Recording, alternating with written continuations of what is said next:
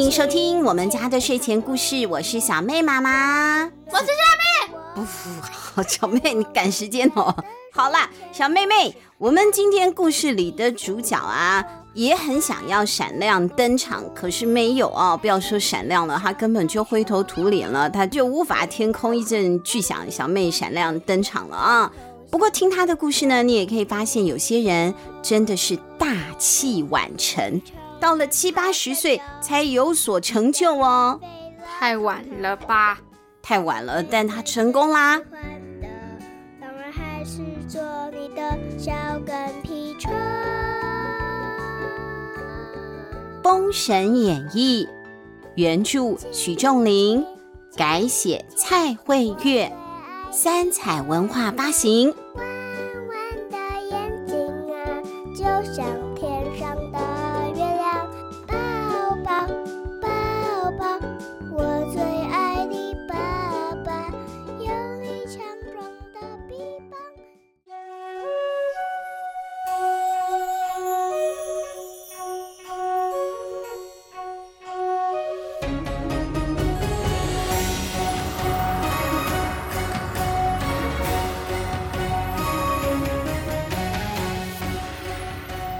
要说这个姜子牙了，你在各个电影哈电视剧里看到他，绝对都是一头白头发啊！因为我说了你就知道为什么他永远他一出来就是个老人的，都没有演过年轻的时候。姜子牙别号飞熊，会飞的熊。他三十二岁就上山拜元始天尊为师修行了，他一心想要修炼成仙。结果嘞，三十二岁一直待到七十二岁哦。他努力的学习天文地理，可是可能他原本资质就很普通啊，没有什么灵气，所以修了四十年都没有什么大进步。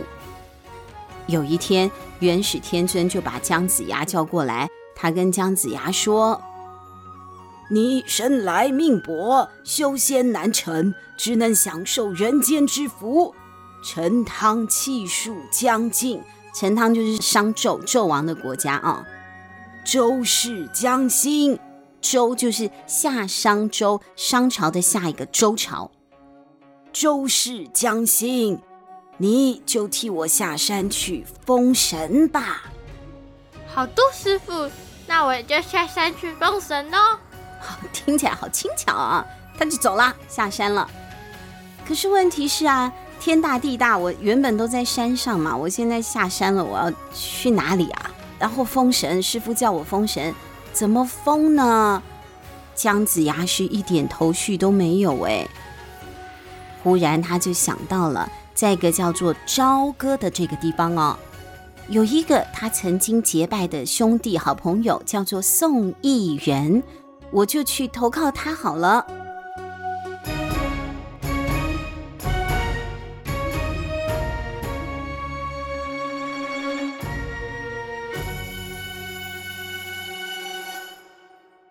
姜子牙本人呐、啊，是真的没有什么本事，但是很妙的是，他交的朋友，还有他之后的手下，一个比一个厉害。这个宋义人好厉害哦，他是一个餐饮大亨哦，生意人，而且是成功的生意人。光是在朝歌城，他就有三五十家的餐厅哦。他跟姜子牙虽然已经有四十年没见面了。可是，一见面，他不但热情的招待，还挪出了一栋房子给姜子牙住哦。那看姜子牙都七十二岁了啊，太老了，都还没结婚，他就赶快帮姜子牙还安排了一门亲事结婚呢。都这么老了，还要结婚吗？姜子牙原本不想结婚的，他没有这个想法。可是宋义人很热情嘛，那人家的热情难却哈，他就好吧。这宋义人帮他谈到了一个亲事，姜子牙七十二，那对方是六十八岁的没有结过婚的一个姓马的马姑娘。婚事谈定了之后，就选一个良辰吉时，姜子牙就在宋义人的安排之下，把这个马大姑娘娶回家了。应该是老姑娘了，对，真的是有一点老。老马，老马，对，那我们就叫姜子牙的老新娘。老马好了，马姑娘，但有点老。老马，好啦，那不管怎么样啊，有了家庭就要有责任嘛。你过生活不能够一直吃朋友的啊，这样也说不过去嘛，心里也不舒服。所以老马和这个太太 太太就逼姜子牙，你要去工作啊，你要赚钱啊，我们自己的家自己养，这个是态度是对的。可问题是，姜子牙过去四十年都在山上修道嘛，想要做神仙。劈柴、挑水、念经会，那个生活技能他都不会，他没没有学过做生意啊，怎么办呢？他可以把马卖了。什么马？太太啊？嗯啊，不行啦，这个 才娶回来的卖什么？不能卖啦，也不可以买卖人口啊。而且我跟你说，姜子牙他非常怕老婆，他绝对不敢动老婆的念头，他老婆还会揍他哦，吼对他很凶。所以姜子牙想说怎么办呢？怎么办啊？对了，我家后面呢有一片的竹林啊，他想说，那我就砍一些那个竹子，再拔一些竹叶，我就编成了，弄成一个竹面的勺子啊，就拿去街上卖了，也不错啊。他们两夫妻在家里就编编编啊，编了很多的勺子。那真的编完了，姜子牙就拿去卖，可是不晓得问题出在哪里哎，一个都没有卖出去。姜子牙没有赚钱回家，那老马就不开心了哦，老马就骂他，没有用。那两夫妻就吵架了，越吵越凶啊，最后还打起来了。那那宋义人很担心啊，我住前院嘛，我住隔壁都听到了，哎呦，赶快跑来做和事佬啊，大家有话好说，有话好说，什么事嘛，有必要这样夫妻两个？结果一听哦，原来是。做生意的事是不是？做生意你要问我啊，我是成功的生意人呐。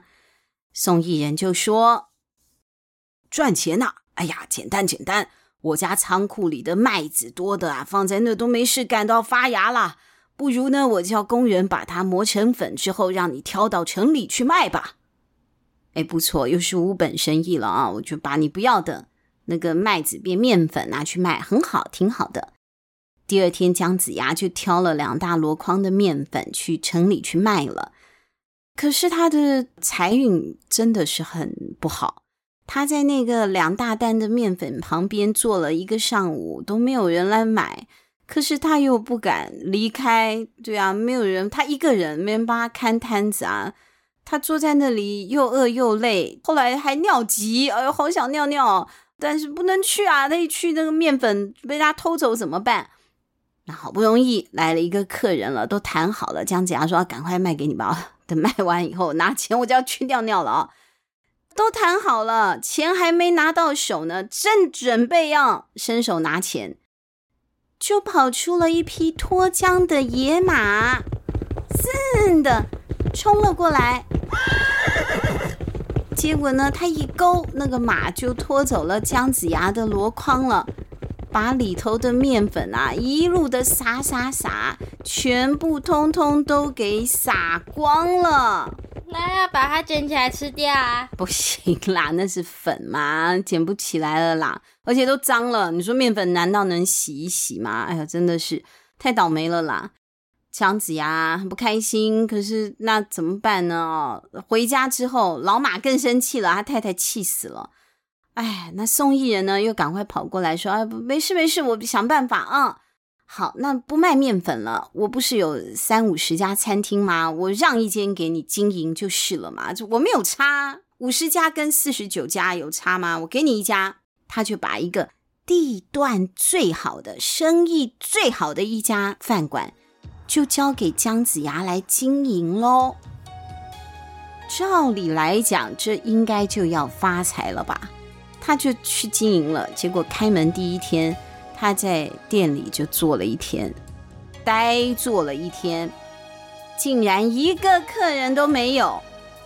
不但如此，那个时候是夏天，古时候没有冰箱，所以所有的食材呢，从天亮一直放到天黑，全部都坏了，肉都馊掉了，苍蝇都来了啊，通通都不行卖了。那没办法，这个餐馆呢也只好关门大吉了。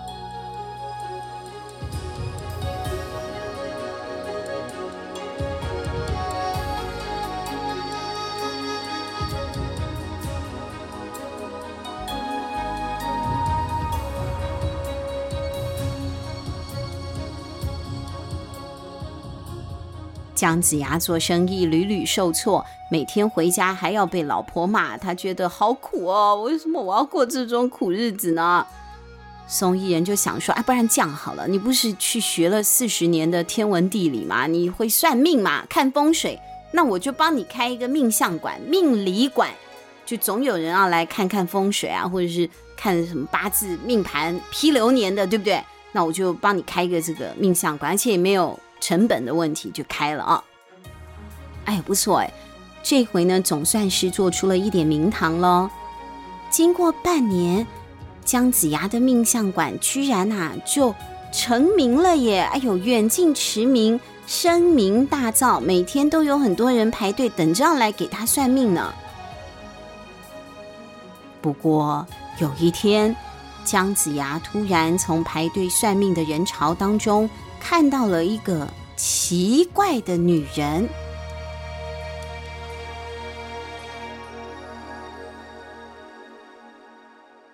你是不是你？你是妖精？真的很突然哦！他就直接指那个人是妖精，之后就拿起桌上的那个砚台，古时候不是用砚台磨墨吗？然后毛笔沾那个墨汁嘛。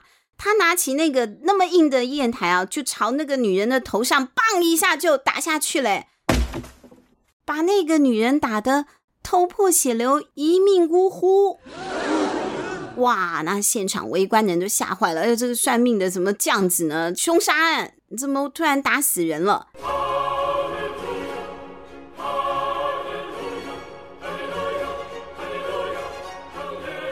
可是姜子牙呢，还紧紧抓住死掉的这个女人的手哦。你抓一个尸体的手干嘛？姜子牙说：“这个女人是妖，死的只是这个人形皮囊。我现在一放手，这个妖精就会跑啦。”大家不相信，怎么可能呢？啊，觉得你现在就是现行犯，要把姜子牙给抓起来送官。就在这个时候，丞相比干来了。是饼干耶！对对对，就是那个饼干。后来没有新的饼干啊，但是比干你要 记住正确的，不然到考试就被扣分了。比干同一个人，姜子牙跟比干就是这样认识的。比干呢跑来凑热闹，就看到哎，这打死一个人，又说这个不是人是妖精啊。比干就问说，呃，怎么证明啊？姜子牙就说：“只要点火把这个人烧了啊，妖精就会现出原形了。”真的有这种事吗？比干他是普通人，我没有办法，我没有透视眼，我又不像孙悟空有火眼金睛，我没有办法裁决。他就干脆把这件事情奏请纣王了。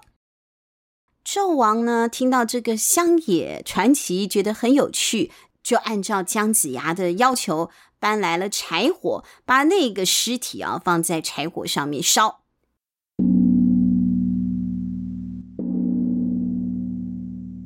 说也奇怪，这一具女人的尸体啊，整整在烈火之下烧了四个小时，还没有烧焦，哎，完好如初，连一点那个烧黑了都没有哦。他是不是在身上涂油？涂油就烧得更旺了，就就就，可是它不是什么可以隔哦，那是隔水，对，不是啦，那个是防水的。涂油的话就轰发炉了。总而言之，没有烧起来，大家就觉得哇，好，好神奇哦，怎么会有这种事啊？接着呢，姜子牙就闭上眼睛念了一串咒语，哔哩吧啦，不啦，哔哩吧啦，不啦不啦，哔哩砰，没有想到啊。念完咒语之后，大家就看到姜子牙从自己的眼睛、鼻子、嘴巴三个部位喷出了三把火，大家就像在看马戏团表演一样，个个都是惊得目瞪口呆。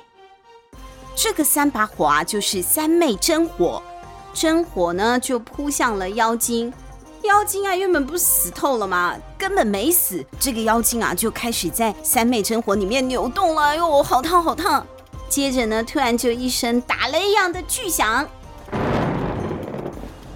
瞬间火消烟灭，女人也不见了。不过不是逃跑了哦，在地上现在留着一面玉石琵琶。原来这就是那个玉石琵琶精。纣王仿佛看了一场精彩的马戏表演，他觉得太棒了。可是呢，他身边的妲己啊，就笑不出来了，因为那个玉石琵琶精就是三个好姐妹之一嘛。这个玉石琵琶精之前呢，是来皇宫里面拜访他，他们叙旧，好姐妹呢，这个相处一下之后，玉石琵琶精就要回家的路上跑去看热闹，就被姜子牙抓住的。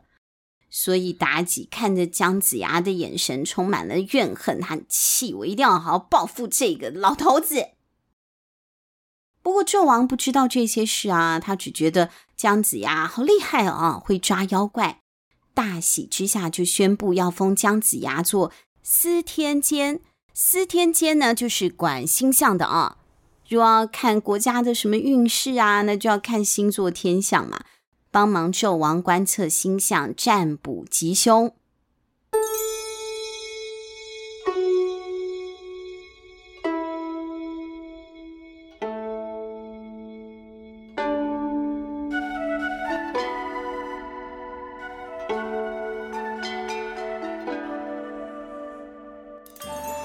就这样，姜子牙从一个一事无成的废柴啊，变成了纣王朝中的官员了。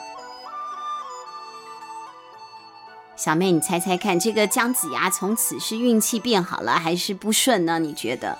不顺。丢，被你猜中了。倒霉不是单纯的，他会接二连三的倒霉下去啊。姜子牙啊，当司天监那是挺好的，每天在办公室里研究天文地理啊，而且他就住校，不是住校，就住公司了，住在皇宫里了，就不回家了，就不用天天跟老马吵架了嘛，他的日子就过得一瞬间挺开心。可是妲己呢，妲己还要给你报仇的，你不要以为日子过得很好就持续下去了。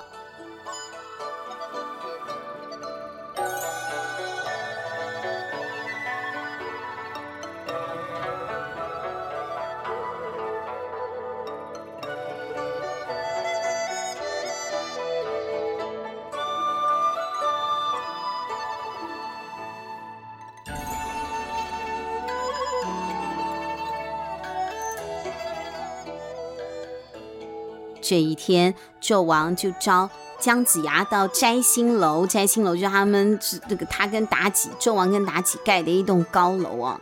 那姜子牙觉得很奇怪啊，没事叫我去干嘛？最近又没有什么特别的事情啊。就出发之前，先帮自己占卜了一卦，结果哎呀，一看就知道自己大祸临头了。那个妲己啊，一定要找方法把我弄死的，我这一去就回不来了。